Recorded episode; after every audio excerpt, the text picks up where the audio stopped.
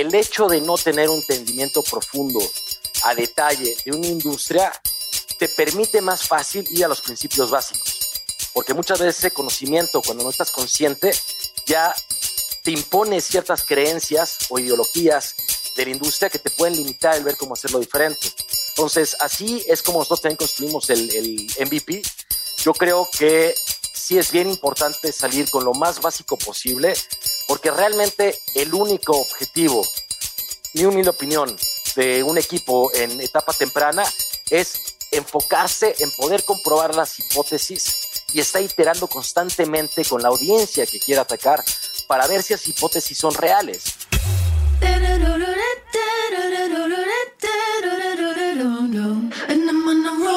Hola, hola, bienvenidos a un episodio más de True Growth. Yo soy Fernando Trueba y semana a semana descubro la historia de crecimiento de gente extraordinaria que se ha salido del molde para cumplir sus sueños. Hoy tengo como invitado a Ricardo Beder, CEO y fundador de Justo, el súper en línea que está transformando la industria de autoservicios en México. En menos de tres años, Justo se ha convertido en una de las startups de mayor crecimiento en Latinoamérica, llegando a formar un equipo de más de 2.000 personas con presencia en México, Brasil y Perú, y con inversionistas como General Atlantic, Foundation Capital, Mountain Nazca, Grupo Bimbo, entre muchos otros. Además de fundar Justo, Ricardo es un inversionista ángel muy activo en México, con inversiones en startups como Clara, Jeeves, Zeppelin, Fairplay, Cargamos, entre muchas otras. Con Ricardo voy a platicar sobre los inicios de Justo, la oportunidad que vieron en la industria de supermercados, la forma en la que han escalado la compañía, cómo hicieron el primer MVP para testear el concepto, las industrias que le llaman la atención como inversionista y mucho más. Te recomiendo que te quedes hasta el final del episodio. Antes de comenzar con la entrevista, te cuento que ya está abierta la lista de espera para el siguiente curso de True Growth Master Program, que iniciará en mayo. La aceptación de este curso ha sido extraordinaria. Tenemos más de 70 startups participando actualmente en el programa. Te recomiendo que apartes tu lugar. Ve a truegrowthco.com diagonal curso de Growth Marketing para registrarte. Ahora sí, te dejo con la entrevista con Ricardo Beder, CEO y cofundador de Justo. Mi querido Ricardo, qué gusto tenerte en el podcast. Es un honor y un placer poder platicar contigo y muchas gracias por tomarte el tiempo.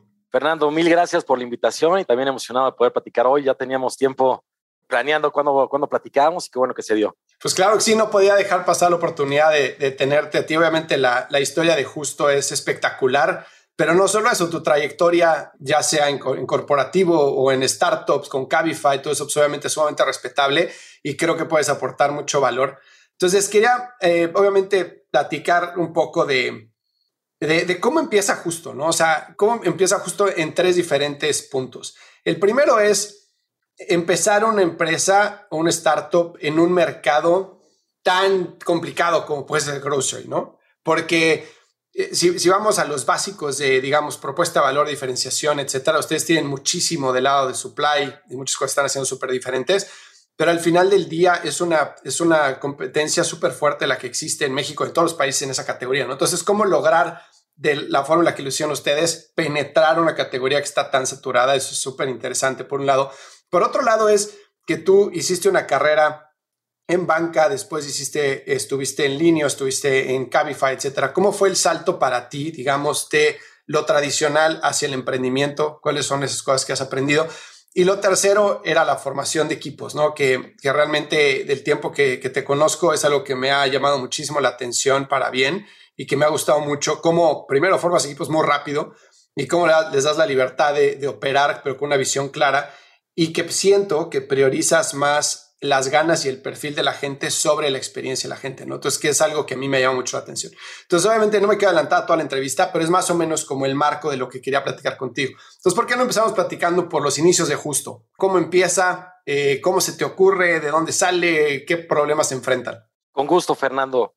Mira, la concepción de, Justo realmente fue un proceso que llevó un tiempo, ¿no? Para mí eh, siempre ha sido claro, o al menos hace más de 10 años, que eh, quiero seguir haciendo cosas en Latinoamérica. Eh, existen todavía grandes problemas por resolver, que podemos apalancar la tecnología, la data, producto, para poder resolverlos. Y tanto es así que, que hemos visto, es impresionante lo que han pasado los últimos 12, 18 meses en temas de emprendimiento tecnológico, en temas de, inversión en, la región, en todos los países. Eso es emocionante, ¿no? Ya no solo vemos casos en, en México, Brasil, Colombia, sino de todos los países empieza una cantidad de proyectos y sobre todo una nueva camada de emprendedores ya con ideas mucho más claras, más sofisticadas, entendiendo mejor cuál es el ecosistema y las palancas que pueden utilizar para construir grandes empresas, ¿no? Más el acceso al capital, que estamos viendo, bueno, evidentemente años históricos en lo que viene siendo en capital de riesgo, sobre todo en etapas tempranas. Pero regresando al tema de, justo, es, yo he trabajado en, diversas eh, industrias en, mi carrera, estuve un tiempo en consultoría, en banca, trabajé para Rocket Internet, con Cabify estuve en tech, en movilidad, en todo tipo de factores. A mí eh, la industria de consumo es algo que no había hecho antes, pero realmente eh, me llama mucho la atención. A final de cuentas, la industria de consumo toca a todas las personas en todos los segmentos de diversas formas, ¿no? Y muchas veces eh, uno no tiene los mejores productos, ¿me explico? Porque eh, las grandes empresas son las que controlan la distribución, controlan el acceso a la distribución de los productos, de algunos servicios, y eso hace que, sea, que haya muchas barreras de entrada a la industria de consumo, ¿no? Es una industria enorme, es una industria competidores con un nivel de capital impresionante y que llevan décadas generando operación, infraestructura, logística, sourcing, entre otro tipo de cuestiones para poder dominar lo que viene siendo en general la industria de consumo. ¿no? Dentro de la industria de consumo nos dimos cuenta que el principal canal es el eh, autoservicio, ¿no? Que bueno, groceries. Eh, en nuestro caso ya no es autoservicio, evidentemente. Pero em, por el volumen ¿no? Eh, que mueven, eh, es, estratégico, es el principal canal de distribución de toda la industria de consumo. Y nos dimos cuenta que en Latinoamérica está altamente concentrada, que no siempre obtienes el, mejor producto, ¿no? sino es el, el, CPG que tiene acceso a poder distribuir la marca, el control, el presupuesto de marketing, el producto que te hace eh, llegar y que había grandes áreas de oportunidad en temas también de lo que viene siendo el consumo de frescos, perecederos, etc. ¿no? De hecho, en, México el incremento en el consumo de frescos debe ser prioritario, considerando que, por ejemplo, somos el segundo país en términos de obesidad, el primero en diabetes a nivel mundial. Entonces fuimos viendo cuestiones, pricing, acceso, productos, qué podíamos hacer para poder apalancar. Y nos dimos cuenta que había una oportunidad enorme de realmente utilizar la tecnología y la data para apalancarnos y ofrecer una propuesta de valor diferenciada. Sin duda alguna, teníamos claro desde el inicio que la barrera de entrada a esta industria es súper alta, que el nivel competitivo es sumamente intenso. Pero nuestra tesis es que si desde el principio logramos enfocarnos en lo más complicado, que es competir directamente con estos grandes supermercados y sobre todo generar un diferencial en lo que vienen siendo frescos y perecederos, que es sumamente complejo el manejo de los mismos, y vamos a poder realmente generar una gran empresa que tuviera un impacto enorme en la región.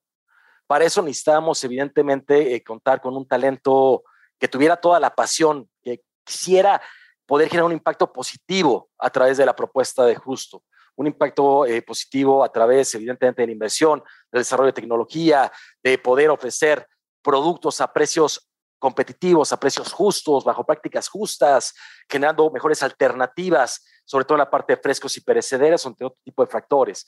Así fue como, como fuimos empezando eh, la concepción de, de, Justo. Obviamente fuimos iterándolo. Yo no venía de esta industria y evidentemente mi nivel de conocimiento era bajo, que a veces creo que, que puede ser bueno, porque eh, había un montón de cosas y complejidades que, que yo no, y los justicieros no teníamos claro y que bueno, eh, quién sabe si lo hubiéramos hecho dos veces, ¿no?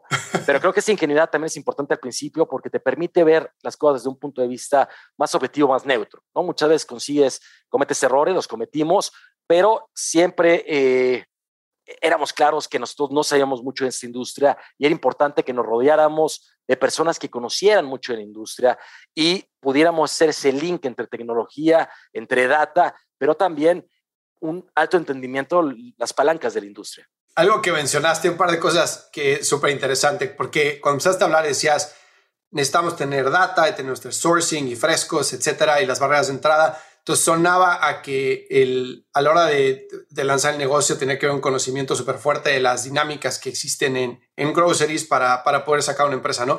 Pero por el otro lado mencionaste muchas cosas que no sabíamos y que si hubiéramos sabido probablemente hubiéramos empezado, ¿no?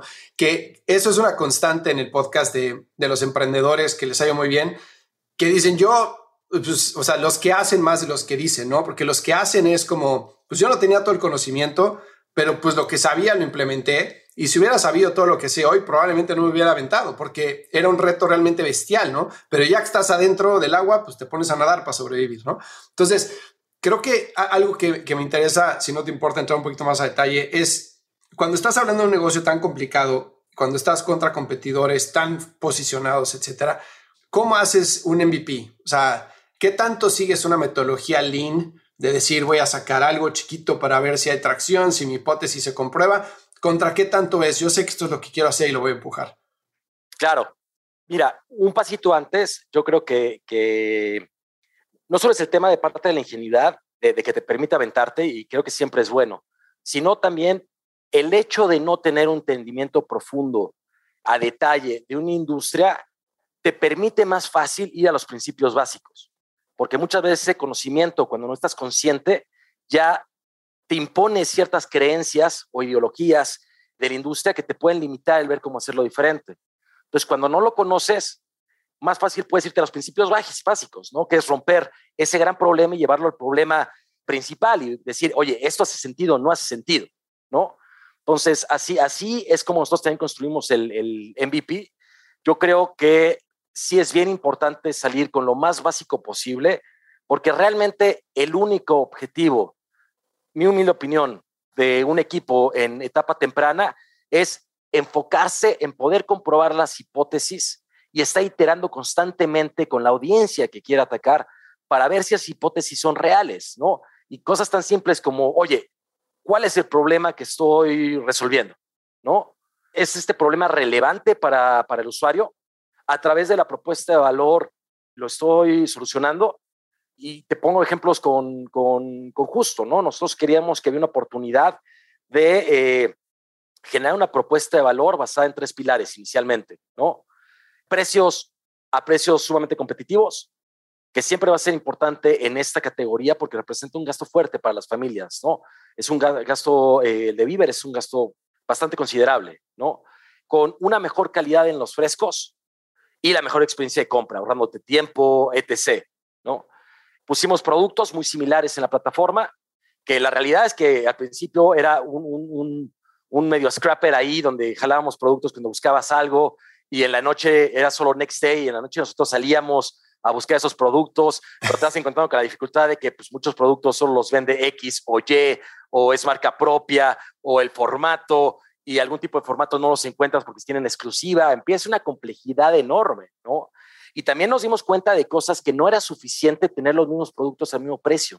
O sea, faltaban razones para que el usuario eh, dijera, lo voy a intentar, al ser un gasto fuerte, ¿no? Por ejemplo, cuando tú eh, pruebas por primera vez una eh, alternativa de ride hailing o una alternativa de food delivery, ¿no? Si te regalan 150 pesos, 100 pesos, pues tú puedes, puedes pedir una comida, ¿no? Puedes realizar un viaje gratis, tu costo de oportunidad es cero, ¿no? El ticket promedio, dime tú, Fernando, ¿cuál, cuál crees que sea tu ticket promedio? ¿En el super? Sí. Pues será de 2.500 pesos, por ahí. Tengo familia. Imagínate, ¿no? Que yo te regale 500 pesos, que nadie te lo regala, es un montón de dinero, ¿no? El hecho de que no te conozca y aparte de que son víveres, alimentos, hace que tu riesgo de probar no sea mayor porque hay dos mil pesos que tú puedes perder si la experiencia es mala o es un fraude o es cualquier cosa, ¿no? Entonces, esto solo para ejemplificar cómo esa iteración inicial con algo muy simple nos hizo darnos cuenta de qué realmente es lo que necesitaba el usuario, qué es realmente lo que estaba buscando, cómo percibía el valor. Entonces, esta parte te sirve mucho. Y sí he visto muchos casos de dicen, oye, no puedes ir con algo tan chafa para eso es.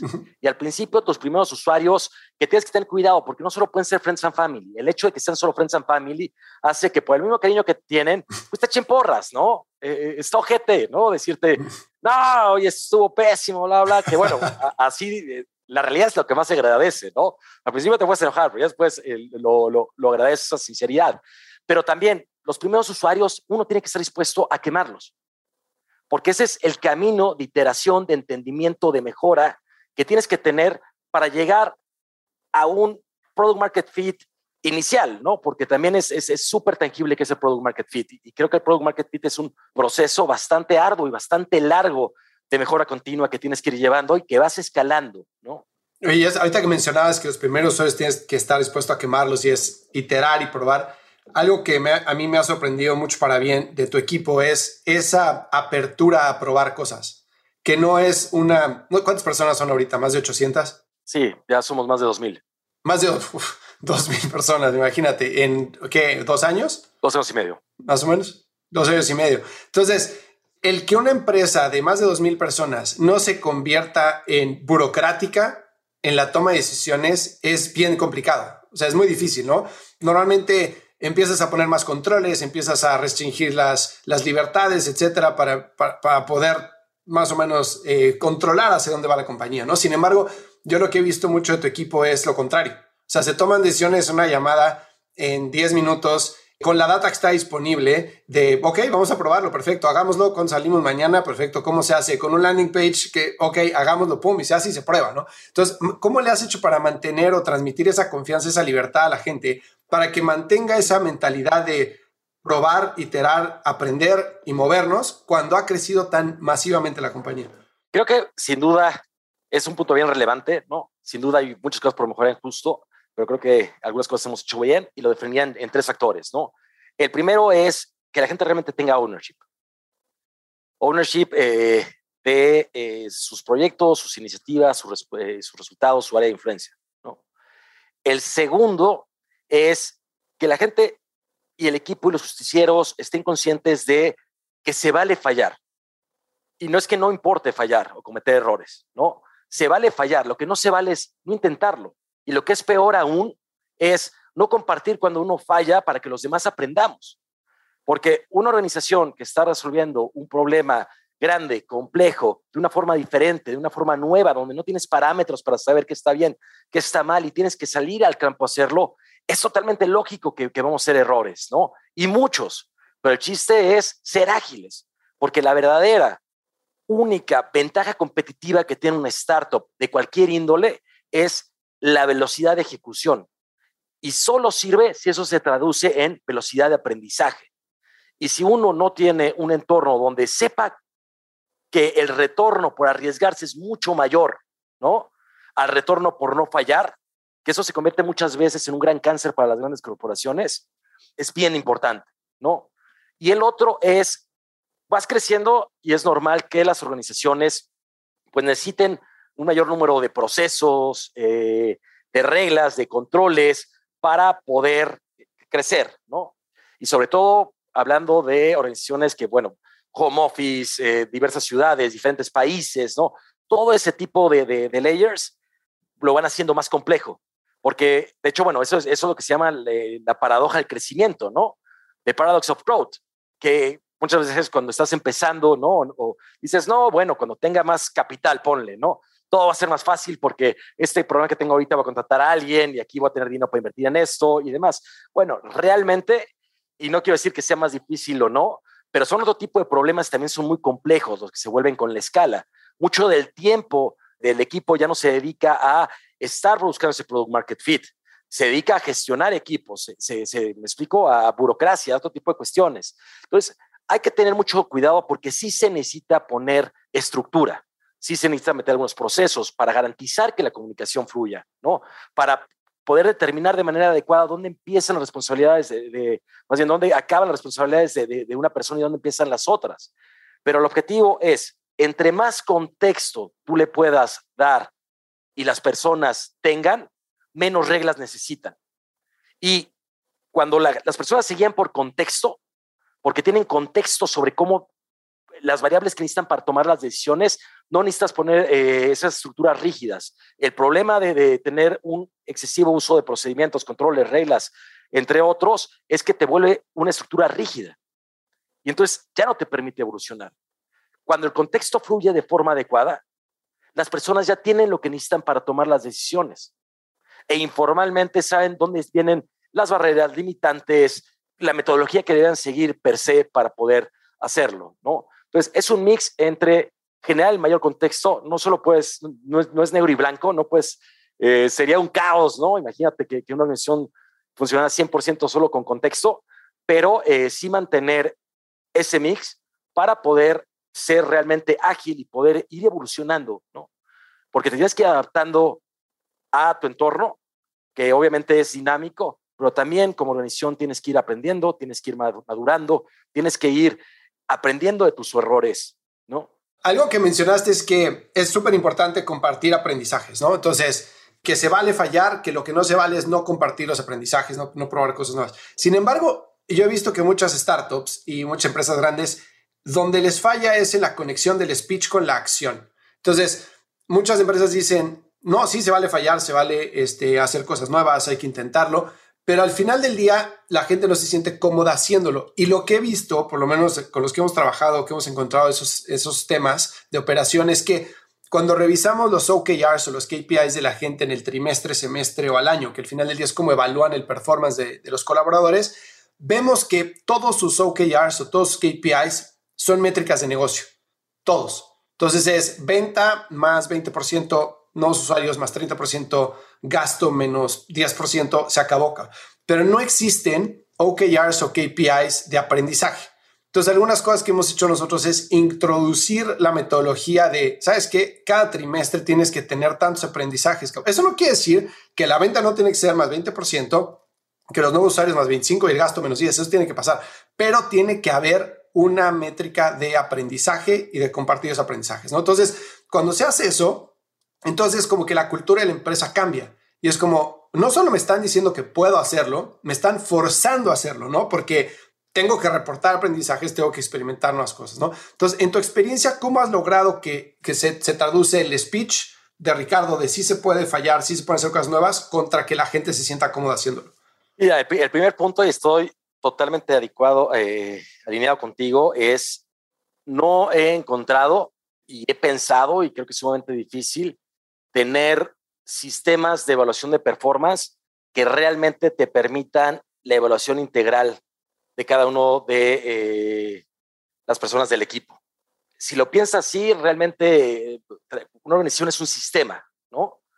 Y eh, hay una correlación e impactos de tantas diversas variables que cuando tú quieres eh, llevarlo a un nivel mucho más granular, es complejo que los incentivos siempre estén alineados en lo que quieres y lo que dicen en el speech y lo que estás midiendo, ¿no? Y es una desconexión bien, bien grande, ¿no? Es, es lo típico que pasa en ventas, que al fin del cuarto eh, meten por debajo del agua todos los descuentos y demás, etc., para ya cumplir la meta de venta, ¿no? Y bueno, tú le estás poniendo que la meta de venta es ese es el incentivo, ¿no? Y es bien complejo, es algo básico, pero estoy de acuerdo, de acuerdo contigo, ¿no? Aquí creo que siempre debe haber una parte cuantitativa, pero también una parte cualitativa, como tú mencionas.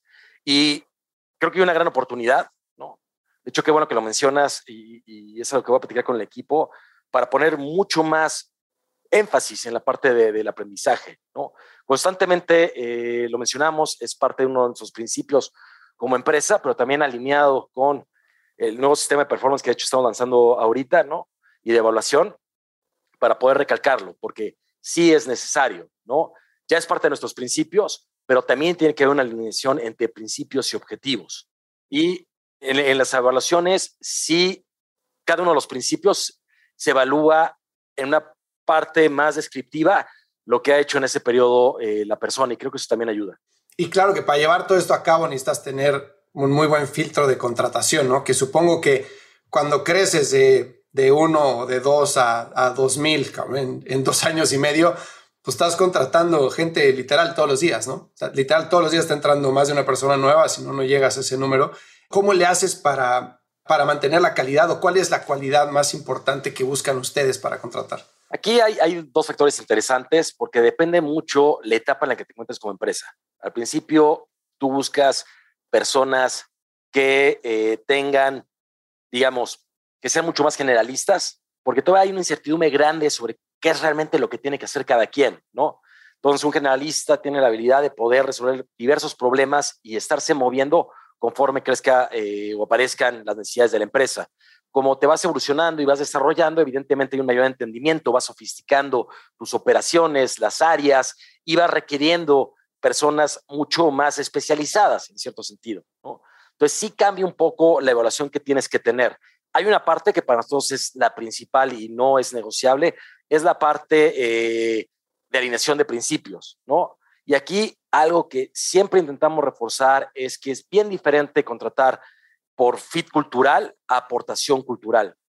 Nosotros creemos arduamente en que parte de la innovación, parte del crecimiento de las empresas y las personas es la diversidad de las mismas.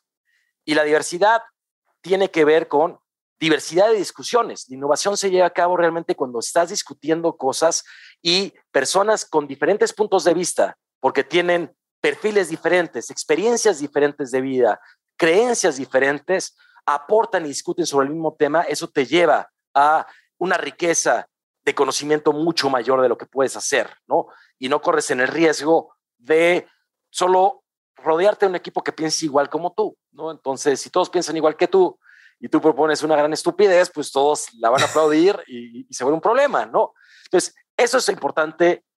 Nosotros creemos sí mucho en que esté alineado con los principios, la cultura, nuestras creencias, ¿no? Hay cosas que son básicas, esos principios y valores. Eh, también personas, eh, creo que, que tengan realmente ganas de pertenecer a algo que quiere tener un impacto positivo, hacer las cosas diferentes, ¿no? De superarse a sí mismo, de aprender, que tengan apertura, ¿no? Eso es lo que buscamos un poco en, los procesos en la parte más cualitativa, por decirlo así, sobre todo en, en early stage, porque ahí estás formando la cultura.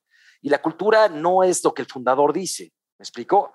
La cultura es lo que la gente, sobre todo el equipo ejecutivo, hace día a día. La cultura son las acciones de las personas. Y evidentemente sí van cascadeando de arriba hacia abajo normalmente, pero se van construyendo y se van reafirmando a través de toda la organización cómo estaba creciendo.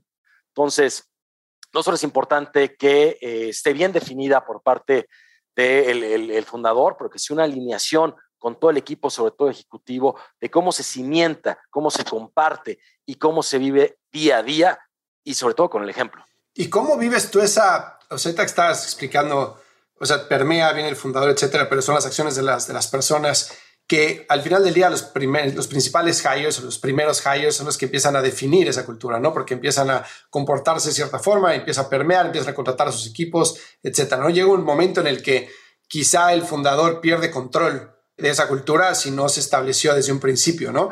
Eh, tú como, como CEO, como fundador de la compañía, ¿cómo has evolucionado? ¿Cómo cambias del día uno en el que son tú y tus co-founders que están tratando de sacar las cosas adelante contra dos años y medio después, tres países después, este, millones de dólares de inversión y dos mil personas? O sea, ¿cómo evoluciona tu interacción, tu este, madurez, tu forma de actuar? ¿Cómo, ¿Cómo evolucionas tú como persona en ese crecimiento? Claro, mira, yo, yo, hay diferentes tipos de liderazgo, ¿no? Yo siempre he creído definitivamente que existen millones y millones y millones de personas que yo, mucho mejores eh, profesionales en cada una de las áreas que tiene la empresa. Yo siempre intento rodearme de un equipo que en sus funciones sean mucho mejores que yo, pero un equipo que estoy seguro que no solo mutuamente podemos trabajar realmente en equipo, que compartimos objetivos, sino que va a cascadear ese mismo sentimiento hacia la organización. Y aquí el tema es relevante de también, si uno está trayendo, formando un equipo de personas competentes para poder llevar a la, organización al siguiente nivel, creo que es importante que no te tengas que ganar la confianza. Eh, justo creemos que desde el día uno que tú entras a la organización ya tienes la confianza no tienes que ganarla. Obviamente se puede perder, ¿no? Como en cualquier eh, otro, otro caso. Pero eso es relevante, porque cuando tú le das realmente el ownership, la confianza a las personas y le pones los objetivos y le das el contexto, la organización debe eh, empezar a evolucionar. Y como va evolucionando, uno como CEO de la organización tiene que ir evolucionando cuál es su rol. Al principio es evidente que estás metido en las hasta llevar los envíos, ¿no? Y tienes que ir soltando las cosas porque también estás trayendo personas para que lo hagan mejor. Tienes que darles el ownership del resultado, tienes que darle libertad, tienes que dejar que esa persona pueda maximizar sus, habilidades y su potencial acorde a su forma de trabajo, a su estilo de liderazgo, siempre bajo un parámetro de cumplimiento de los principios organizacionales. Claro, pero y cuando, digamos que cuando empiezas una empresa, pues yo tuve, yo tuve un startup que llegó, este, o sea, ni cerca de 2.000 personas, ¿no?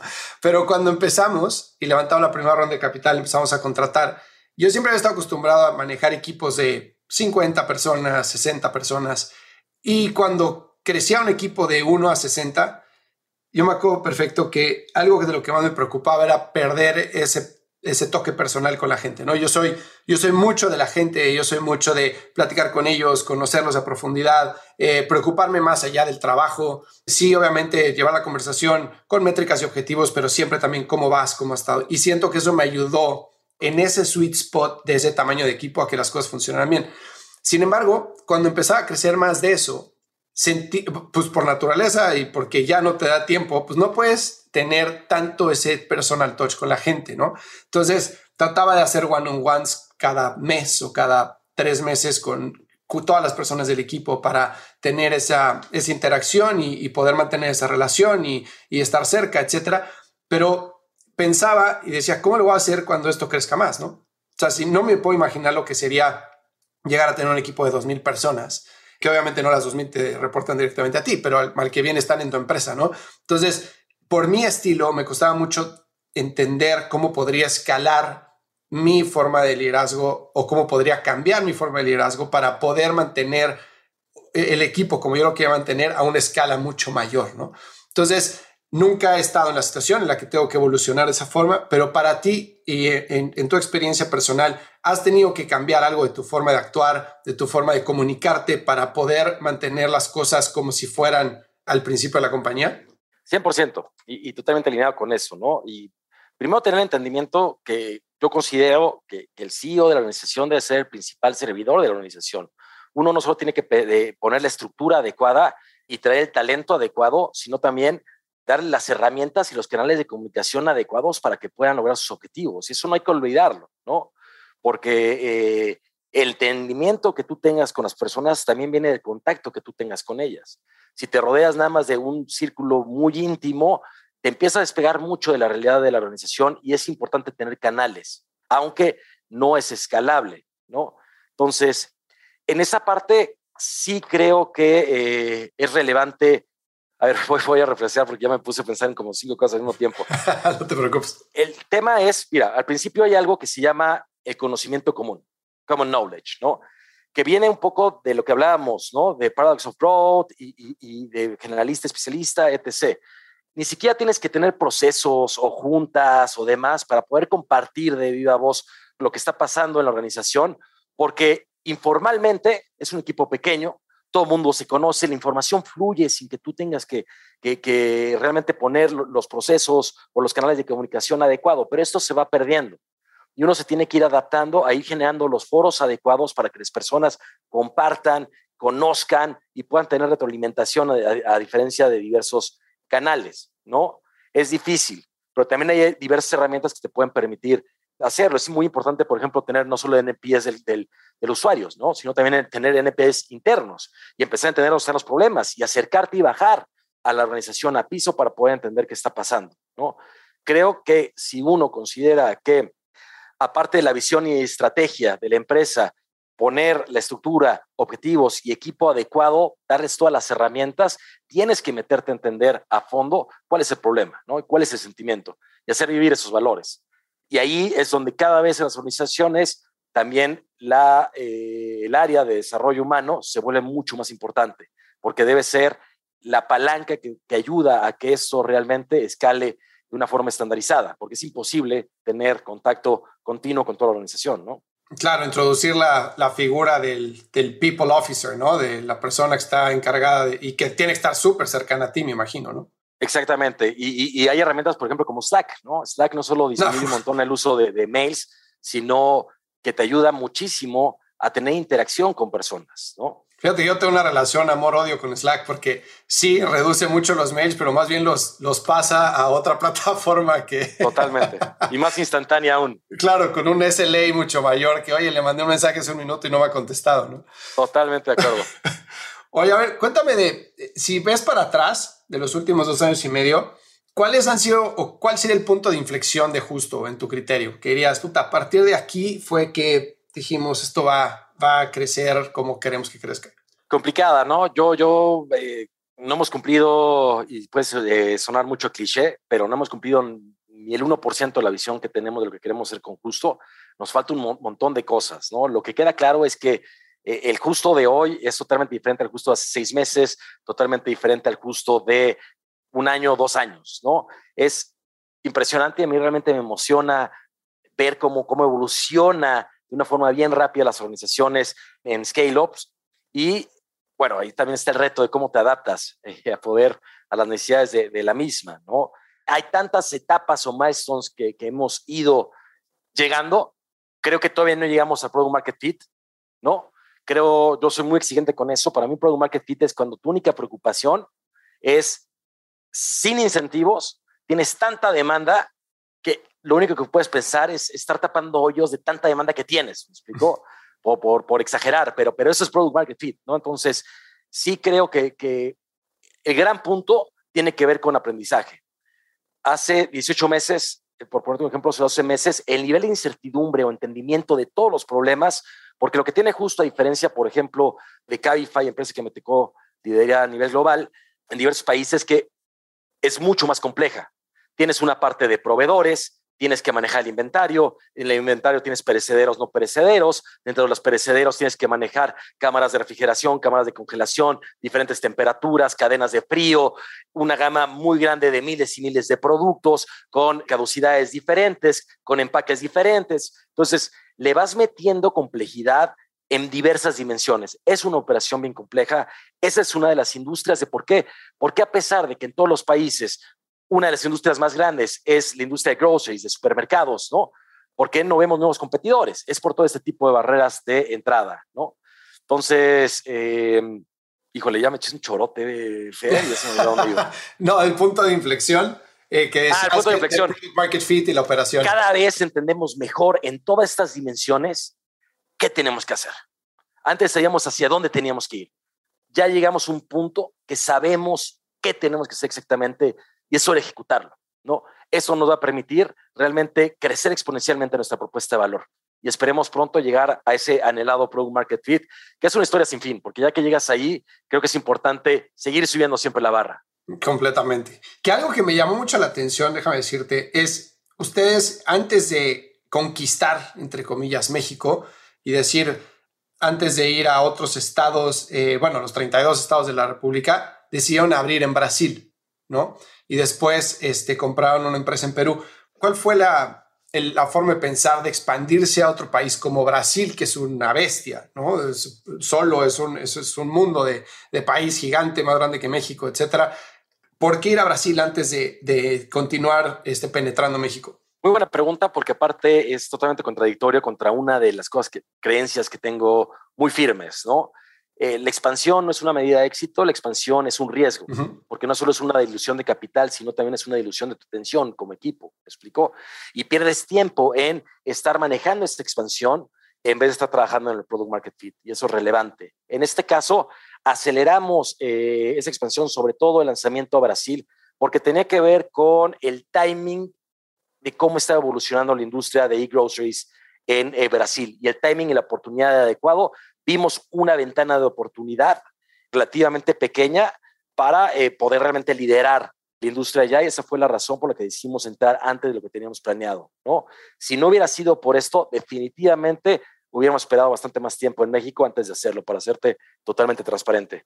Ya, ya, ya. Que de hecho, a mi siguiente pregunta, que es un poco saliéndonos del tema de, de justo entre comillas, pero mucho de lo que estás mencionando es, eh, todavía no llegamos a Product Market Fit, hay que entender la operación, para entender la operación, pues hay que crecer, hay que entrar en esos problemas, esos hoyos que tienes que tapar, no ir descubriendo nuevas cosas, pero para eso pues tienes que tener cash flow para sobrevivir, ¿no? Y de ahí pues hay que levantar capital porque pues, es, una, es una industria de márgenes pequeños en la que el volumen es el que gana, ¿no? Y la eficiencia operativa para poder incrementar los márgenes, etcétera, que requiere tiempo, ¿no? Y para ganar tiempo con inversionistas hay que manejar muy bien las, las expectativas, ¿no?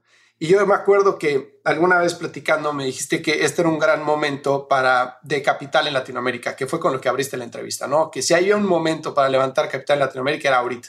Entonces, ¿cómo manejas tú las expectativas con inversionistas en términos de vamos a continuar creciendo, no necesariamente vamos a traer retorno en el corto plazo, ¿no? Si trato de hacer la analogía a Amazon, Amazon creo que durante 20 años no entregó un profit, ¿no? Un solo profit. Y sí, obviamente tenía el cash cow de AWS, que era el que mantenía el negocio, etcétera, pero retail tuvo break-even hace algunos años, ¿no? Después de veintitantos años de operación. Eso obviamente se debió a que están construyendo algo gigante, a que había señales que daba la compañía de que en algún momento podía monetizar todo eso y obviamente pues al, a que Jeff Bezos pudo manejar todas esas expectativas con los inversionistas, incluso siendo la empresa pública. Pero, ¿qué tan tensas son esas conversaciones? ¿Cómo se logra vender una visión de largo plazo en un ambiente como el de hoy de Venture Capital en Latinoamérica? Por supuesto. Mira, sin duda alguna es realmente emocionante lo que está pasando en términos de, desarrollo eh, tecnológico ¿no? y emprendimiento en Latinoamérica. Como comentábamos, estamos viendo, el año pasado fue récord, pero por mucho la inversión en todo la TAM, y eso es súper emocionante, ¿no? Sobre todo en early stage, vemos a fondos internacionales, la gran mayoría del tier 1, tier 2, tier 3, empezando a invertir en Latinoamérica contratando gente en Latinoamérica inclusive poniendo oficinas en Latinoamérica, ¿no? Y eso es bien relevante, eso no cambia en el long term porque hay mucho talento en Latinoamérica y aparte hay grandes problemas aún por resolver. Entonces los retornos de las inversiones pueden ser muy interesantes para los fondos, ¿no? Sin duda alguna, sí estamos cambiando un cambio, estamos viviendo un cambio de sentimiento muy fuerte en el mercado, no solo en Latinoamérica, sino en todo el mundo, ¿no? Que sin duda empezó en diciembre eh, del año pasado, eh, pudimos ver que había una, una gran liquidez en, los mercados debido, bueno, a las tasas, eh, a los subsidios, a todo lo que pasó durante esas etapas del, del, del, del, COVID, lo que llevó a que hubiera mucha liquidez en capital de riesgo, ¿no? Y sobre todo grandes fondos institucionales expandiendo sus inversiones en capital de riesgo, buscando mantener retornos mayores, ya que instrumentos más tradicionales nos lo estaban dando, ¿no? En diciembre sí hay un cambio de, de, expectativa, ¿no? Todo el tema de inflación, ¿no? Evidentemente en este momento la guerra, etc., que está haciendo que veamos a nivel growth todavía eh, un freno por parte de muchos de los grandes inversionistas en el segmento de growth. Early stage todavía sigue bastante, bastante caliente. Las condiciones siguen siendo bien favorables para el emprendimiento en Latinoamérica. Eventualmente, creo que nadie puede saber si esto es una simple corrección o entramos a un, un beer market, ¿no? Pero más allá de eso, y cuando uno consigue los partners adecuados y uno sabe que el problema que está resolviendo no cambia eh, por las dinámicas o cambia de sentimiento de los mercados en el largo plazo, eso es lo relevante. En Latinoamérica todavía hay mucho más que hacer, ¿no? Y yendo a tu pregunta, eh, creo que lo relevante ahí depende un poco de cada uno de los negocios, eh, la industria que te encuentres, ¿no? La necesidad de capital, los márgenes que tengas, las métricas no siempre son las mismas, pero a final de cuentas, conceptualmente, aunque uno no sea profitable, sí es la mejora en los unit economics y en otro tipo de variables, como puede ser, no sé, cohorts, CAC, tu LTV, hay, hay un montón y varían de industria a industria, pero ¿cómo vas mejorando tú esos unit economics que demuestren que hay un claro path to profitability? ¿Me explico?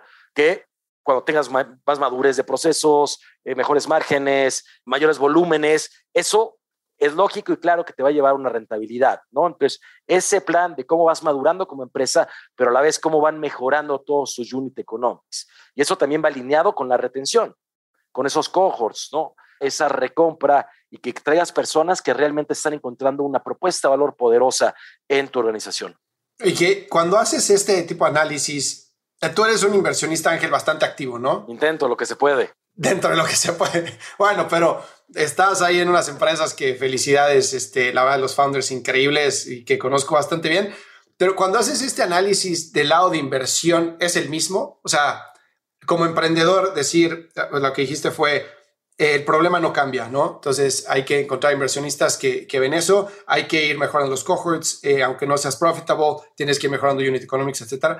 Cuando te pones del otro lado de la mesa y vas con inversionistas o los inversionistas, perdón, con emprendedores o los emprendedores te buscan y te pichan su negocio, ¿es el ángulo con el cual tú lo evalúas o cómo, cómo evalúas tú una inversión de, de como inversionista, Ángel? Claro, te, te cuento porque hay dos factores, ¿no? Uno es como inversionista ángel y otro es si estoy en el comité de inversión de algún fondo ya más institucional, ¿no? Que ahí evidentemente la forma debe ser diferente.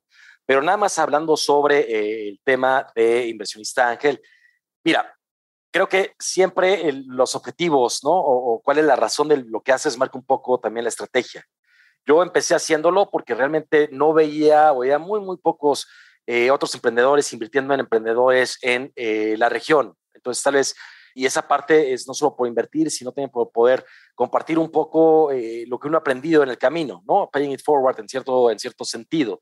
Y sí hay un par de cosas que son muy claras para mí, ¿no? La primera es siempre y siempre, eh, bueno, yo intento invertir en early stage, ¿no? Porque creo que es donde más valor yo puedo generar. Y lo principal, pues, es el, fundador y su equipo, ¿no? Para mí el equipo también es, es, fundamental. Evidentemente, el número uno tiene que ser en la evaluación el fundador, sobre todo cuando solo está él, pero cuando hay un equipo eso también es relevante, porque realmente las grandes historias, muchas veces la cara, y estamos sobrevaluados los fundadores, pero que lo logra son todo ese equipo, sobre todo ese equipo más senior, ¿no? Son los que el día a día construyen esa gran visión, ¿no? Entonces, eso también es relevante, pero se trata con ver eh, un poco la visión, los valores, cuál es el driver por, por, lograr algo grande. Yo sí creo que el propósito es relevante y no juzgo si un propósito está bien o mal, ¿no? Pero cuando hay un propósito que va más allá de lo financiero, la probabilidad de que tú sigas en el camino cuando las cosas se, eh, se, pongan difíciles es mucho mayor que cuando solo hay un incentivo económico que estás persiguiendo, ¿no? Entonces, las, las motivaciones, el por qué quieres resolver ese problema, ¿no? El problema tiene que ser relevante para el emprendedor, pero tiene que ser un problema relevante para la sociedad y tenga un impacto positivo, ¿no? Normalmente me gusta invertir en, en personas que tengan ambiciones de resolver problemas grandes y que yo en cierta forma pueda entender, ¿no? Tal vez hay algunas cosas donde me meto que técnicamente no soy un, experto, pero sí entiendo cómo les puede agregar valor. Una empresa donde no invierto, intento no invertir nada más porque pienso que va a haber un retorno financiero en, ella. Por el momento eh, no vivo en mis inversiones y ya si algún día lo hago, pues ahí tal vez cambia mi, mis responsabilidades hacia mi familia. Entonces tendré que, que, que se quede pero un poco más, más perro, pero creo mucho en, en, esta visión, en, en, esta parte de invertir muy, muy, muy inicial. ¿Y cuáles son esas industrias que te mueven, que dices, estos son problemas grandes que hay que resolver? Mira, hay industrias que conozco muy bien, ¿no? Eh, obviamente movilidad, e-commerce, o sea, hay, varias ahí, pero que realmente me emocionen, me emociona muchísimo toda la parte de EdTech, ¿no? Considero que eh, o sea, están caduca eh, los sistemas educativos que tenemos actualmente, ¿no? que realmente tenemos que apalancar la tecnología para poder personalizar el aprendizaje en las personas, ¿no? Y falta mucho por hacer, pero también el riesgo de implementar sistemas nuevos de educación es un riesgo demasiado grande para un gobierno para hacerlo masivamente, ¿no? Entonces tiene que venir desde los emprendedores ese cambio poco a poco y hay mucho por hacer. Health también es algo que en Latinoamérica es bien relevante eh, que podamos utilizar. Creo que también eh, toda la parte me llama muchísimo atención y creo que hay muchísimo por hacer en, ciberseguridad. Creo que es bien, bien interesante esa parte, ¿no? Creo que también algo que va a ser hot es, es, clean tech y que tiene un impacto relevante. Y bueno, en general, toda la parte de optimización a través de data, es, y hay un montón de cosas que puedes hacer, creo que también es algo eh, que llama mucho la atención, ¿no? Soy agnóstico totalmente de, de, de industria, Después hay cosas que, que, me he metido que digo, híjole, ¿cómo, cómo acabé aquí? Cabrón? No he metido hasta cosas del espacio, este, que evidentemente no entiendo nada, pero me emociona mucho el proyecto que quieren hacer, hasta eh, otro tipo de, de, de, factores que pueden sonar no tan glamurosos como, como transporte espacial, pero eh, que creo que es interesante el problema que están resolviendo. Y para mí, un fundamento personal y en mi egoísmo es una forma de aprender y a mí me encanta aprender de cosas nuevas, sobre todo cosas que me cuestan trabajo, que no sé nada. Ahorita que mencionas eso, porque justo te iba a decir que para, eh, siento que ahorita se ha volteado un poco la, el juego de del inversionista con el emprendedor, ¿no? Cuando por ahí de 2016, 2017, 18 todavía, el inversionista tenía el sartén, el sartén por el mango, ¿no? Y entonces había muchos emprendedores persiguiendo poco dinero pero ahora eh, los emprendedores ya tienen un poco más control sobre de quién levantan dinero, ¿no? Hay muchísimo dinero eh, y ya siento que los emprendedores entrevistan a los inversionistas hasta cierto punto como de, oye, ¿qué valor me puedes dar toda la mesa? Porque tengo un term sheet de este y de este y de este y pues quiero ver si tú me lo puedes dar y, o sea, ¿qué, ¿qué traes aparte del dinero, no?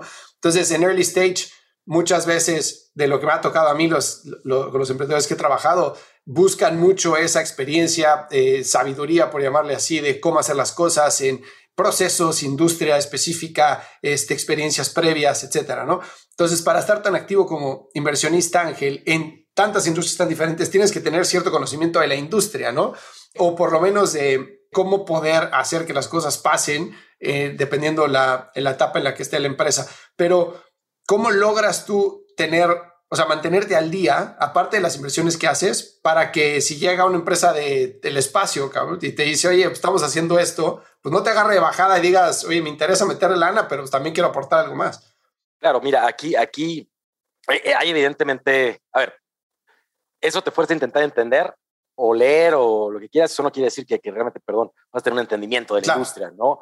Pero hay veces que, aunque por ejemplo, tú no puedes aportar en el conocimiento técnico del problema que están solucionando, sí puedes aportar al camino y al desarrollo del emprendedor, ¿no? Ya has vivido ese camino, ya has tenido que tomar repetidas veces ocasiones en milestones que tarde que temprano van, van a enfrentarse los emprendedores y de esa parte también puedes agregar valor, ¿no?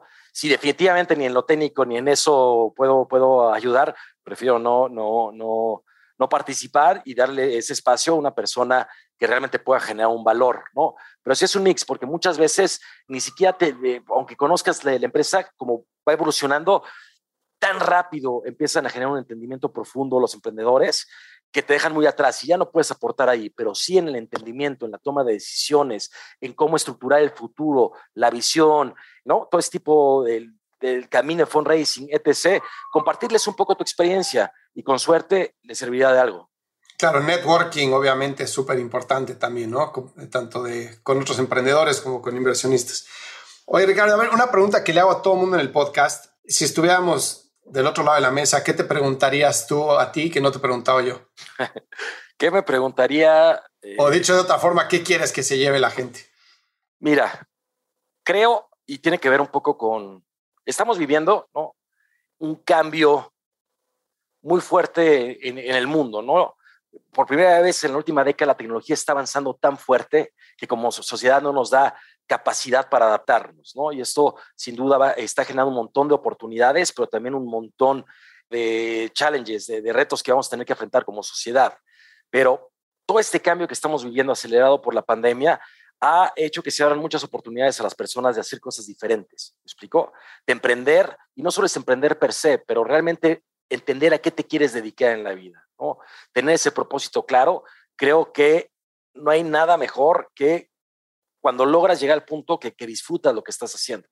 Y no tiene que ser emprender, ¿no? Todas las personas que saben que, güey, hay perfiles para todo, ¿no? Emprender también tiene riesgos o no, pero creo que muchas veces establecernos, y, y como vas creciendo, tienes que volvértelo a preguntar porque puede ir cambiando, ¿no? Pero creo que muchas veces no nos establecemos sobre todo cuando somos jóvenes y si parte de tu audiencia que está empezando a, acabar la carrera o la prepa o lo que sea, es realmente pensar y ser honesto con uno mismo de qué quiere hacer uno a largo plazo y tenerlo claro, porque eso te permite ir generando el camino hacia allá, ¿no? Y, no son sprints de 100 metros, estos son maratones. Entonces, y, y, cómo, quiero llegar a ese objetivo, ¿qué me puede ayudar? Oye, pues tal vez trabajar en esta empresa un año me ayuda y después me voy a ir a tal lugar y hay, muchas cosas que puedes ir haciendo y creo que eso es bien relevante. A mí me hubiera encantado definirlo mucho antes de lo que lo definí, ¿no? No estoy tan viejo, pero, pero la realidad es que cuando yo iba a la universidad, sí, pues, o sea, nadie hablaba de venture capital, ese tipo de cosas, me explicó. Entonces, creo que entender bien, ¿no? Y que por qué, que, uno sea el cuestionamiento de por qué y que no estés buscando que, que el driver no sea ni estatus ni, ni, riqueza per se. La riqueza eh, viene secundario, cuando realmente es lo que gustas, tienes éxito, ¿no? Hay cosas mucho más profundas. Y ser claro en eso, yo creo que parte de, de, bueno, como en toda la educación debería haber no solo eh, relacionamiento humano y otro tipo de manejo del dinero, entendimiento del dinero, etc., bla, bla, bla, pero también que uno haga el plan de su vida, que creo que no, no hacemos y, es algo que el otro día que estaba pensando, a mí me hubiera gustado mucho antes poderlo definir en, mi carrera y por eso me emociona mucho ahora ver a grandes emprendedores de 20, 21, 22 años realmente ya generando empresas bien relevantes y apenas están empezando. Me emociona muchísimo eso. Sí, completamente de acuerdo. O sea, comparto eso. O sea, yo en la escuela, yo no sabía lo que quería. O sea, creo que, que le pregunten a alguien a los 18 años qué quiere estudiar los siguientes cuatro años para dedicarse a eso el resto de su vida es completamente irreal. O sea, el margen de error que existe en la decisión es altísimo. Altísimo, altísimo. O sea, a mí lo personal me pasó. Yo estudié ingeniería industrial porque Puta, pues porque era lo más amplio que podía estudiar para poder acabar en cualquier otro lado. Ya somos dos. Pero no porque quisiera traer un casco y estar haciendo teoría de colas toda mi vida. O sea, de hecho en la vida lo hice ni lo pienso hacer, ¿no? Pero... Bueno, adivina quién es eh, también ingeniero industrial. ¿Quién? Yo soy ranero. Pues te digo, entonces es, un margen de error gigante, ¿no? Entonces, estoy 100% de acuerdo contigo con el tema de EdTech. O sea, creo que hay que cambiar el currículum, la forma, no solo el currículum, también la forma de enseñar, ¿no? Hay mucha gente que no, aprende de, escuchar y de, o sea, hay muchas otras formas de aprender, de más hacer, más descubrir, etcétera. Eso hay que cambiarlo. Pero también creo que esa idea de, de, qué eres lo que haces, porque siento que, que, limita mucho la visión de la gente, ¿no? O sea, creo que hay, hay, muchas cosas que se pueden hacer, como tú decías, bien hechas y que siga el éxito detrás de eso, si es que el éxito le quieres llamar, no le voy a llamar éxito, voy a decir el éxito financiero, digamos, o la, la, libertad financiera, ¿no? Porque creo que todos al final del día tenemos sueños frustrados, ¿no? Y mientras menos sueños frustrados existan, pues más gente feliz va a haber y eso pues nos va a poner en un, en un planeta también mucho mejor, ¿no? Entonces, si me preguntas a mí, por ejemplo, yo tengo 42 años, emprendí, o sea, ya de, de, de, salirme de empresa hace 4 o 5 años y hago lo que hago. Me encanta el tema de consultoría, me encanta el tema de educación, etcétera, y es lo que hago. Pero si me preguntas qué quisiera hacer hoy, así me soy Fer, pero a ver, güey, sí, sí te gusta hacer consultoría y trabajar con startups y, y, y, hacer cursos y lo que sea, pero ¿qué te apasiona? O sea, ¿qué realmente te gustaría hacer si pudieras tirar todo a la basura y decir, quiero hacer esto? Pues sería ser entrenador de fútbol, cabrón o, trabaja, o ser presidente del Barcelona o de algún equipo de fútbol. Y dices, ¿por qué no lo haces? Porque ya no, ¿no? Ya traigo una carga de, o sea, ya tengo dos hijos, una esposa, este, etcétera, ya no puedo, ¿no? ¿Qué hay para ti? O sea, sí, te encanta ser emprendedor, la tecnología, todo, pero hay algo que tú tengas arraigado ahí que digas, bueno, esto ya no fue, pero me hubiera encantado que hubiera sido. Mira, me tardé, pero esto es a mí lo que me encanta, ¿no? A mí estar generando, emprendiendo, eh, aprendiendo, me encanta. Realmente, realmente ahorita sí me costaría trabajo pensar en, que era diferente, ¿no? Y eso no quiere decir que tenga que ser lo mismo, que tenga que ser fundador, ¿no? Tal vez eh, fundo otra empresa después, tal vez no, y siempre sigo desarrollando justo, tal vez después trabajo para otra startup, pero, seguir creando cosas, ¿no? Que, me llamen la atención y que yo sienta que tengo un impacto positivo y, que pueda crear cosas que para mí son relevantes, ¿no? Eso es lo, importante y, y, muchas veces lo que digo es, es, uno tiene que adaptar su propósito, ¿no? También a la realidad, porque como tú dices, pues eh, cuando escucho muchos discursos, no, tira todo y vete a aprender, oye, uno tiene que ser responsable, porque si en todas tus dimensiones personales tú no estás, eh, tienes un balance, ¿no? te digo que ni siquiera que bien, pero tienes un balance, va a ser imposible que lo puedas hacer solo en la parte profesional o emprendiendo si tú no estás bien en tu casa, con tus relaciones, lo que tú quieras. Entonces, es esa parte y hay momentos adecuados para hacerlo, pero uno se puede ir preparando para lo que quiere. Completamente de acuerdo. Y déjate, pongo contra la pared. ¿Algo relacionado al tenis no te hubiera gustado más? Ah, no, bueno. Eso, tú todavía puedes ser entrenador de, un equipo, tal vez no el Barcelona, güey, pero uno, ¿no? Aquí, aquí ya no. Eh, yo creo que eso padrísimo. De hecho, mi co-founder Ricardo en juvenil fue tercero de Brasil. Ah, pues Él estuvo más cerca. Ok, pues qué bueno.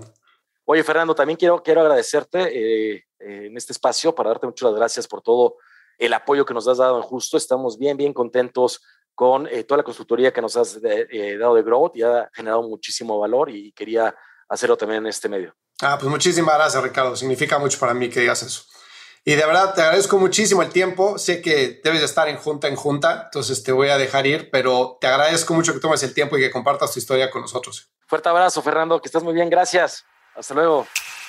Si encontraste valor en este episodio, cuéntale a alguien. Y si no, también cuéntale a alguien. La mejor forma de ayudarnos es compartiendo tu opinión.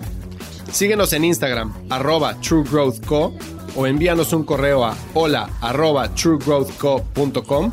Leemos todos los mensajes y nos encanta estar en contacto contigo. Califícanos con 5 estrellas en iTunes o donde sea que nos estés escuchando para que podamos seguir creciendo y tengamos más invitados para ti. Menciónanos en Instagram y comenta lo que más te gustó de este episodio.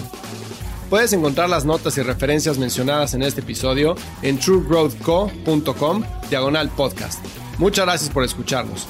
Yo soy Fernando Trueba y te espero en el siguiente episodio de True Growth Podcast. Mientras tanto, sigue creciendo.